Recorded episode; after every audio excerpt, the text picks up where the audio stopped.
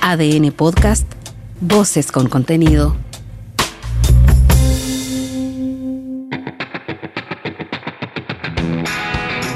Hola, soy Carlos Madariaga y en esta edición de Ojo de Halcón, claro, no tendremos mucho análisis en torno al presente de los tenistas chilenos, que lamentablemente no han tenido grandes resultados esta semana, pero sí ya podemos hacer un balance de la temporada 2022 con ojos, sorpresas que pueden venir con los nacionales en el Challenger de Temuco, con un interesantísimo torneo también a nivel femenino con la Copa LP Open by IND y también la partida de un campeonato que le había dado chances de desarrollo a los tenistas nacionales previo al Abierto de Australia.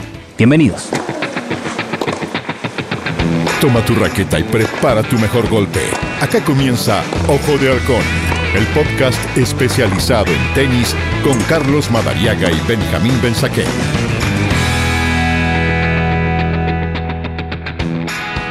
Así es, acá estamos nuevamente en esta edición de Ojo de Halcón, el podcast en el cual analizamos, desmenuzamos, ponemos el ojo, claro, clínico en cuanto al desarrollo del tenis nacional e internacional y como siempre estamos en contacto con uno de nuestros especialistas, Benjamín Benzaquén. Benja, ¿cómo estás? Hola Carlito, ¿cómo te va? Qué gusto enorme de encontrarme contigo nuevamente.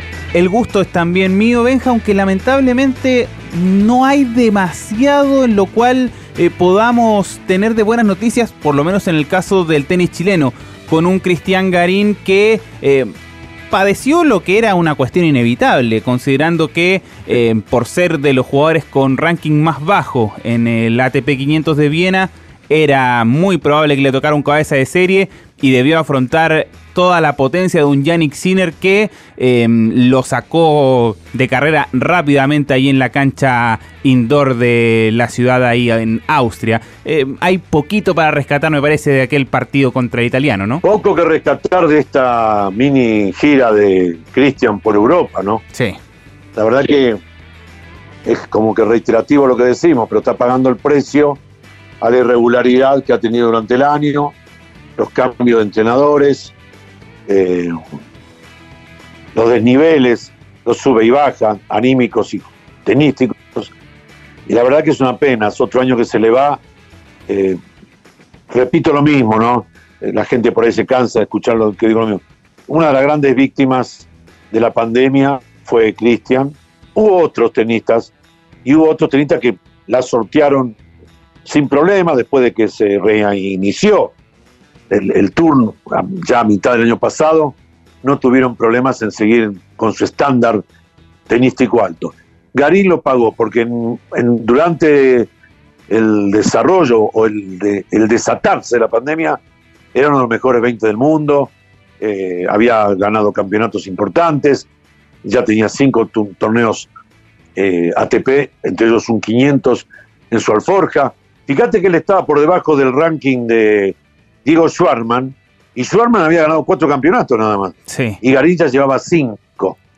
Eso eh, refleja el momento que estaba pasando. Y, qué lejos, Bueno, y qué lejos queda. Qué lejos queda ese momento Claro. en relación a todo lo que vino, porque además, eh, lamentablemente para él, como si no tu- fuera suficiente con eso, el torneo donde más lejos llegó, en cuanto a trascendencia e importancia, que fue Wimbledon, para más remate no le contó para el ranking. Entonces, también me imagino que eso también eh, va, va sumando en la cabeza de un jugador que, que lamentablemente no, no ha podido tener la consistencia de aquel brillante arranque del, del 2020. Sí, vos sabés que para eso se necesita una cabeza firme, sólida, como la que tuvo Novak Djokovic, porque a él, ganador del campeonato, los 2.000 puntos que ganó, figurativamente hablando, no solo no los ganó, se los descontaron, porque fue el campeón del año pasado.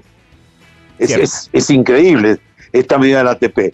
Cuando hablo de la cabeza, es eso, Novak tiene cabeza, porque volvió a jugar de nuevo, volvió a ganar campeonatos otra vez, y de repente uno dice, bueno, esta es una de las razones por las cuales Garín hoy no está creciendo al ritmo que uno querría. El tema mental, el tema de la cabeza. De repente le aparecen confusiones a Cristian, eh, le aparecen dudas, eh, los cambios de entrenador así lo certifican. Nadie cambia tan seguido un entrenador porque no, no está seguro.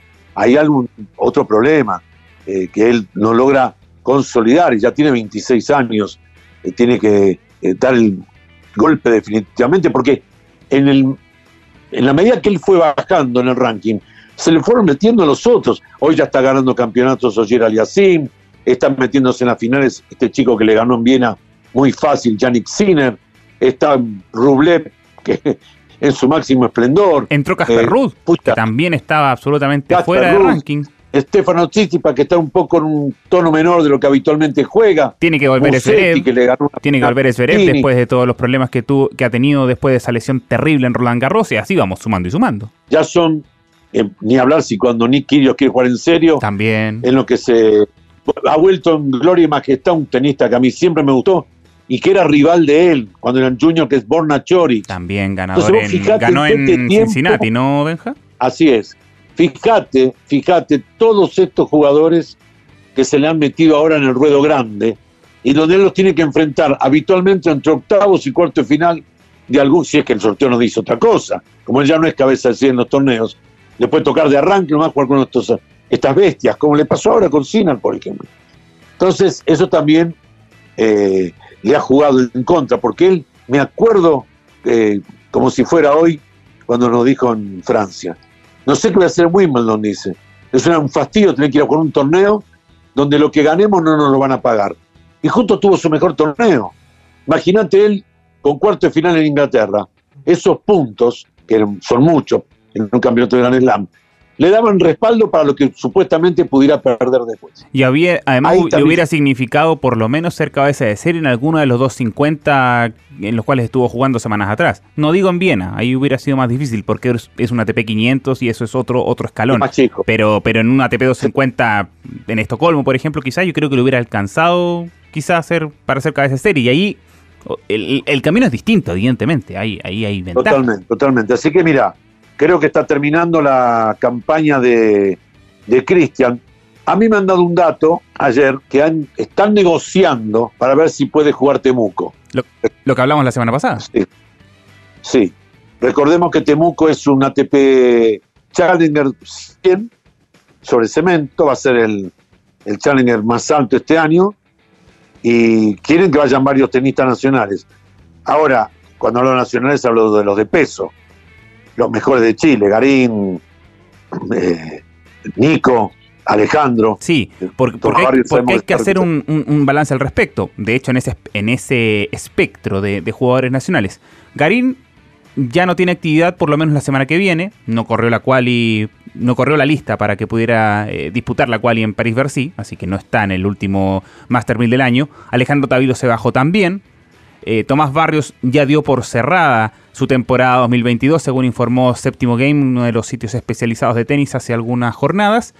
Y bueno, Nico Jarry por lo menos es el único de ellos que se mantiene en actividad. Estará jugando, eh, de hecho, durante la próxima semana otro Challenger allá en Italia, después que lamentablemente perdió ante Lucas Rosol.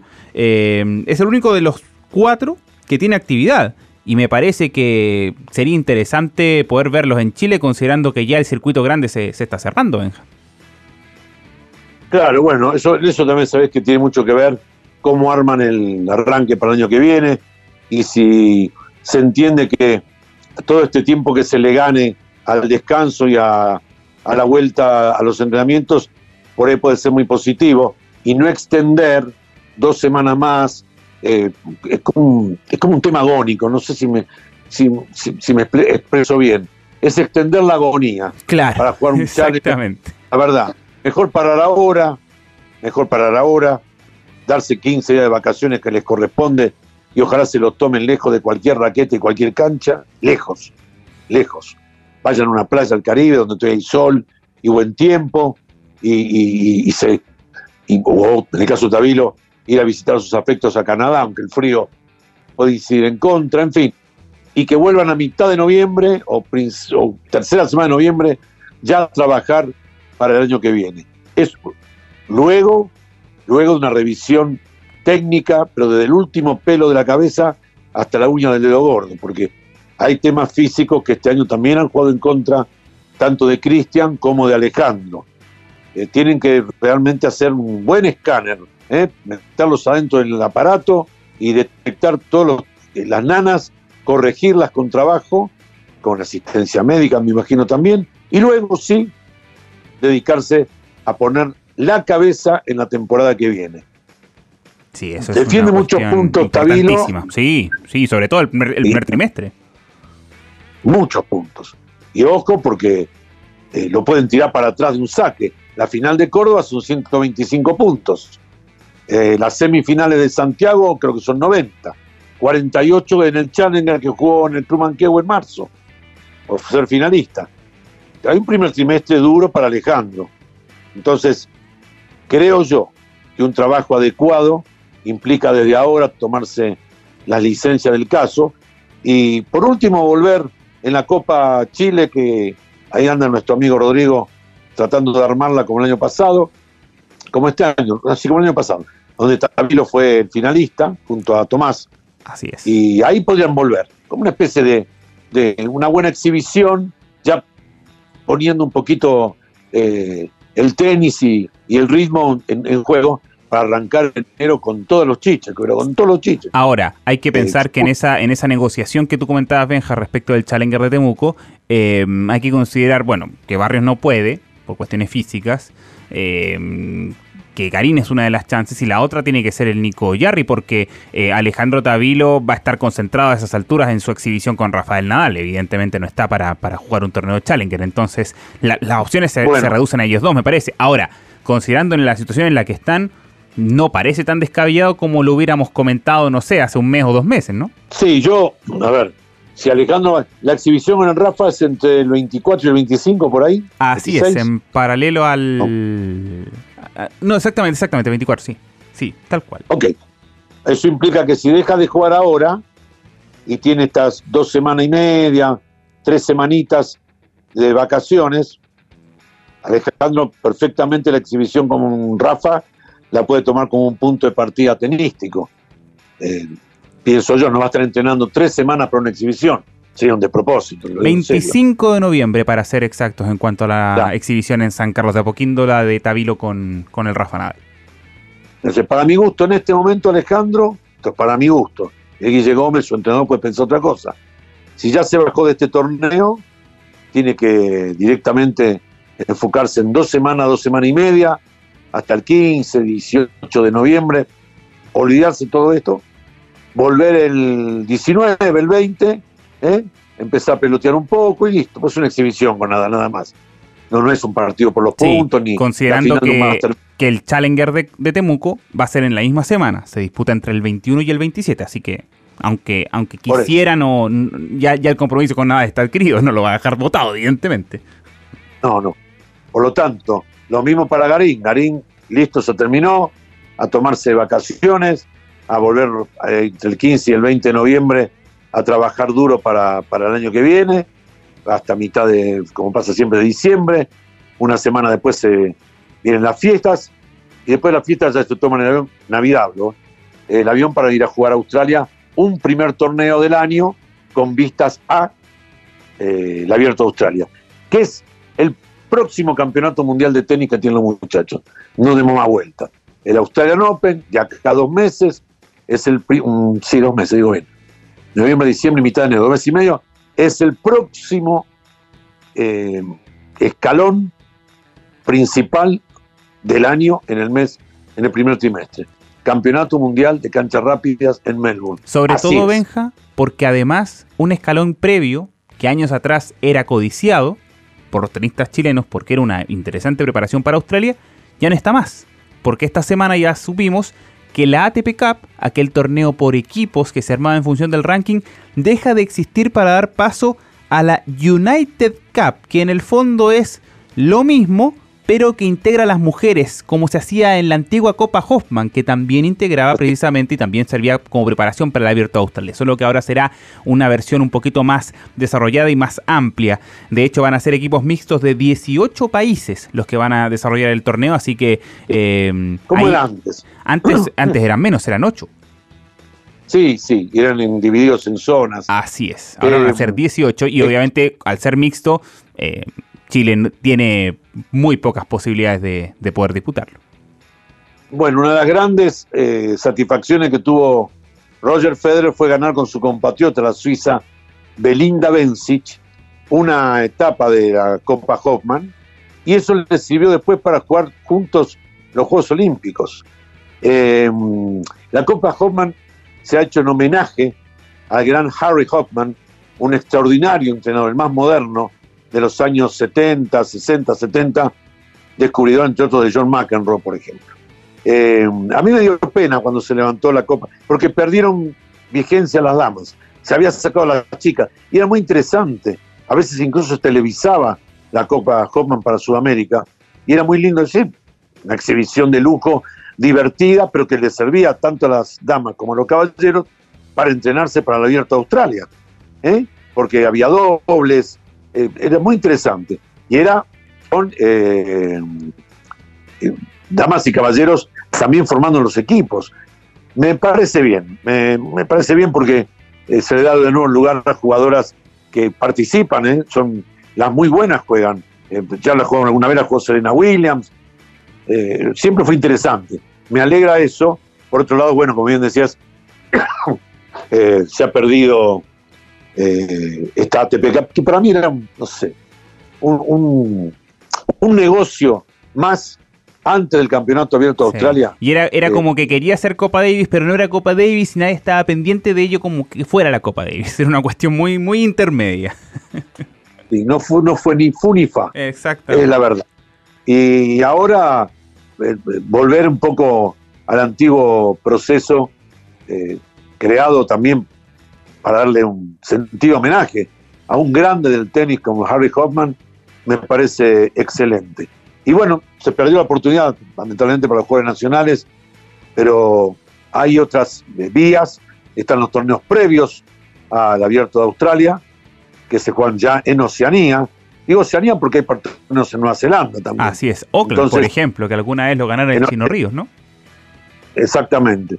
Y, eso es importante para los jugadores, para que estén bien armados al Australian Open, que repito, uno me dice, está empezando noviembre todavía falta. Yo siempre me, adelanto porque quiero hablar de los campeonatos mundiales, que es donde cosechar los grandes puntos y la gran plata. Esa es la verdad. Eh, bueno, eh, lo mejor para los chicos de acá, eh, ojalá al Nico, es el cemento el Challenger de, Italia. Sí, en Bérgamo. En Bérgamo. Buena, buena, 53.500 dólares, es un 80. Eh, ojalá, la verdad, termine el Nico con alguna satisfacción, con una sonrisa. Sobre todo porque la esta semana eh, perdió feo ante Lucas Rosol, que claro, en algún momento fue top 40, pero ahora está deambulando por los 200 del mundo, experimentado él, 37 años, y lo pierde en el tiebreak del tercer set, o sea, lo perdió en su ley, por así decirlo. Sí, un servicio, la diferencia por fue un saque, un ace bien puesto, eh, una devolución mala, pero partió, terminó en 4 el tiebreak, no me acuerdo, 7-6 en 4. Así es. Eh, lo peleó mucho, lo peleó tercer set en tiebreak, bueno, eh, no, puedes achacarlo a, a, que jugó mal el partido. Pero claro, no pasan de rondas y eso es importante, porque lo que te da la confianza son las victorias en el tenis. Ganar partidos, cuando uno dice ya no se pueden ganar torneos todavía, hay que esperar para ganar torneos. Bueno, lo importante es ir ganando partidos, porque eso te da la confianza para el momento que estés redondito, redondito, bien afiladito para el salto hacia adelante. Ojalá se recupere Tomás Barrios, es necesario. Ojo que tenemos que esperar el sorteo de la Copa Davis, que va a ser este mes de noviembre. ¿eh? Hay que ir con un equipo ya. Estamos hablando de otras, de otras ligas, porque te puede tocar un grande del mundo que tuvo la mala suerte de perder en la primera etapa de la clasificación al Mundial, a la Copa Davis, un grupo mundial, y te toca un grande, tenés que llevar lo mejor, lo mejor para pelearla. Y Tomás es un jugador que, ha jugado Copa Davis mucho tiempo. Ahora, un detalle que queríamos comentar contigo, Carlito. No sé por qué eh, me han dicho, bueno, yo hablé con Gonzalo Lama antes de ayer, me decía que él no sabe si va a jugar Temuco. Siempre me refiero a Lama porque incluso ha integrado el equipo de Copa Davis ahora, hace poco. Estuvo en, la delegación en, en Lima. Efectivamente pero me dicen que en Temuco va a haber pocos wildcards para los tenistas nacionales. Yo no encuentro bien eso. Un torneo en Chile le tiene que dar wildcard a sus jugadores, a sus jugadores, pasó todo. Cuando es un torneo tan grande. Sobre todo, claro, que es un torneo de categoría 100, que, es más difícil la entrada, digamos. Entonces yo digo que ahí eh, ojalá revean la situación, porque hay jugadores nacionales, el chico Soto es uno de ellos, Lama que se mata todo el año arrastrando sus zapatillas por cuanto torneo hay por toda América Latina, incluso por Europa y hasta Asia ha ido a jugar.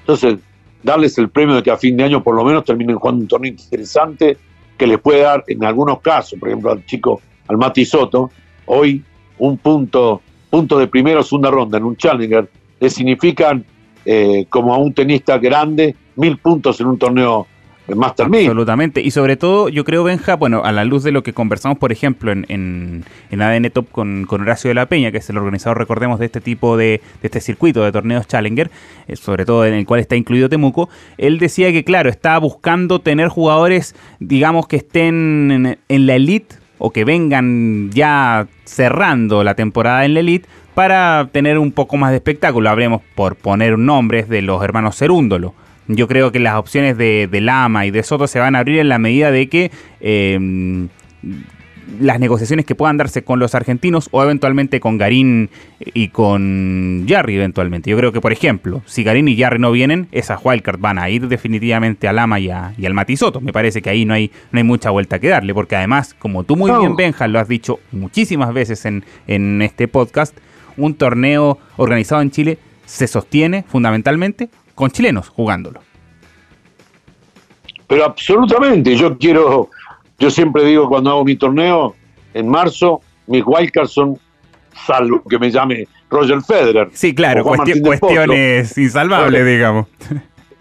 Pero siempre se lo los jugadores nacionales, casi siempre, el 90% lo han tenido jugadores nacionales, porque además de que son las figuras que la gente quiere ver, ellos también necesitan jugar en casa, que se los acompañe, que tengan tenis en casa, ganen plata en casa, estén una semana con sus afectos, con la gente rodeándolos, queriéndolos. Mirá lo de Tabilo este año, tanto en el ATP de Santiago como en nuestro torneo. La gente se volvía, que sea, por ir a verlo, llenó canchas para ir a verlo.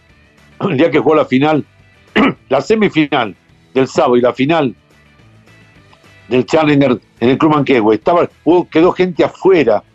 Entonces, eso es muy importante para los jugadores chilenos, apoyarlo cuando están acá. Si no, ¿de qué sirve? Eh, ya sabemos que están 11 meses del año afuera, pero cuando están acá, que jueguen. Absolutamente. ese es mi punto de vista. Sí. Yo no soy quien para meterme, eh, yo solamente opino, en este, este caso como comentarista de tenis. Eh, yo creo que un torneo local se sostiene con los jugadores locales. Más allá de quien venga, ojalá venga a jugar este Challenger un 50 al mundo. Felicitaremos a los organizadores pero es importante que también haya jugadores chilenos, porque depender de un sí o un no de Garín o de Jardi, si están en disposición de querer jugar o prefieren seguir ya en, la etapa de preparación para el año que viene, eh, no es lo que marca si ellos no vienen, entonces sí invitemos. Yo creo que son, si no me equivoco, ¿no? si las cosas no han cambiado, son cuatro wildcards o tres.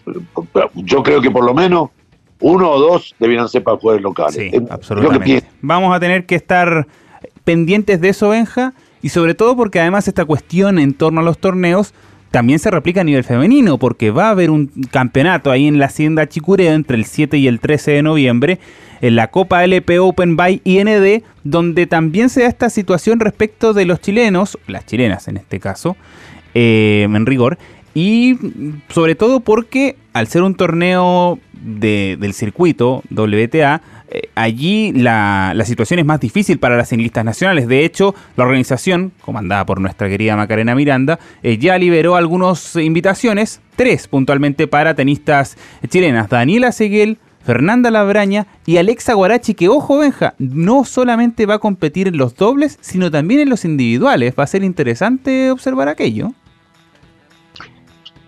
Bueno, antes que nada, como hago todos los años para esta época, felicitar a Maca por el enorme esfuerzo que hace. No es, no es sencillo montar un torneo femenino de ese nivel en esta parte de Sudamérica.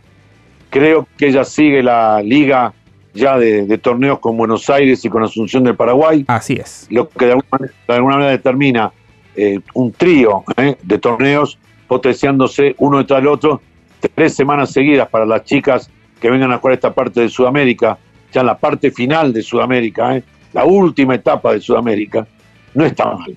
Y honestamente, el esfuerzo de Maca para montar este, este evento. Yo lo que lamento, y lo digo públicamente, es que ningún club de la capital, ninguna eh, cancha municipal buena como la del Parque Trinidad por ejemplo, eh, den la posibilidad de hacer este torneo en Santiago sin agregarle un costo extra por, por ceder sus canchas o por arrendar sus canchas y que un espectáculo como este se pueda traer a la capital. No es común un torneo, la gente que no, no sabe mucho, pero que nos escuche, les digo que un campeonato 125 mil y 125 puntos es el escaloncito más bajo de los ATP 250 de caballeros. Es lo mismo casi para las damas.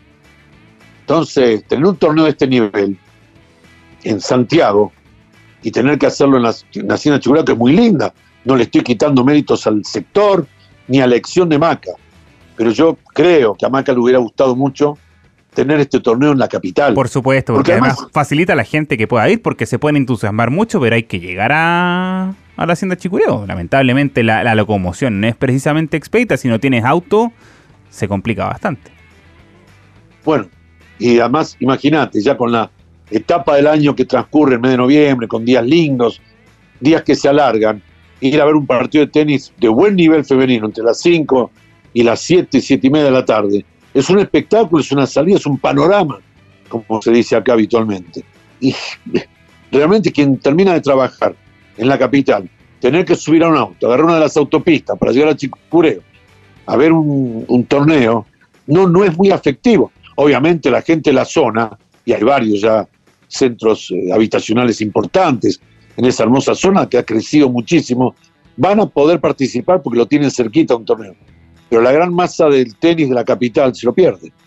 Entonces yo hago un llamado, que alguien por favor tenga un poquito más de, apertura y no de repente no cerrar las puertas de los clubes para un torneo de ese nivel o querer cobrar arriendos que a veces son impagables va en contra del desarrollo del tenis en Chile.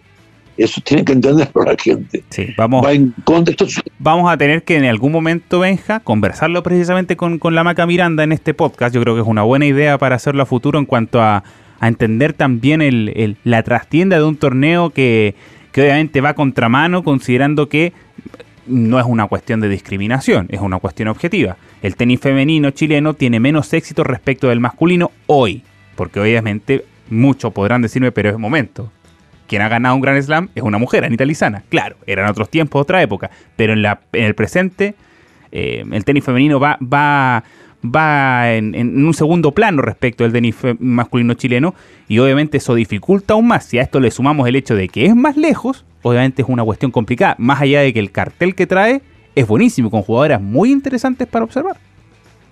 Bueno, si vamos al cuadro, eh, Sara Running es una jugadora que ha ganado un campeonato de Grand Slam. Cristina Mladenovic, eh, gran jugadora también la francesa.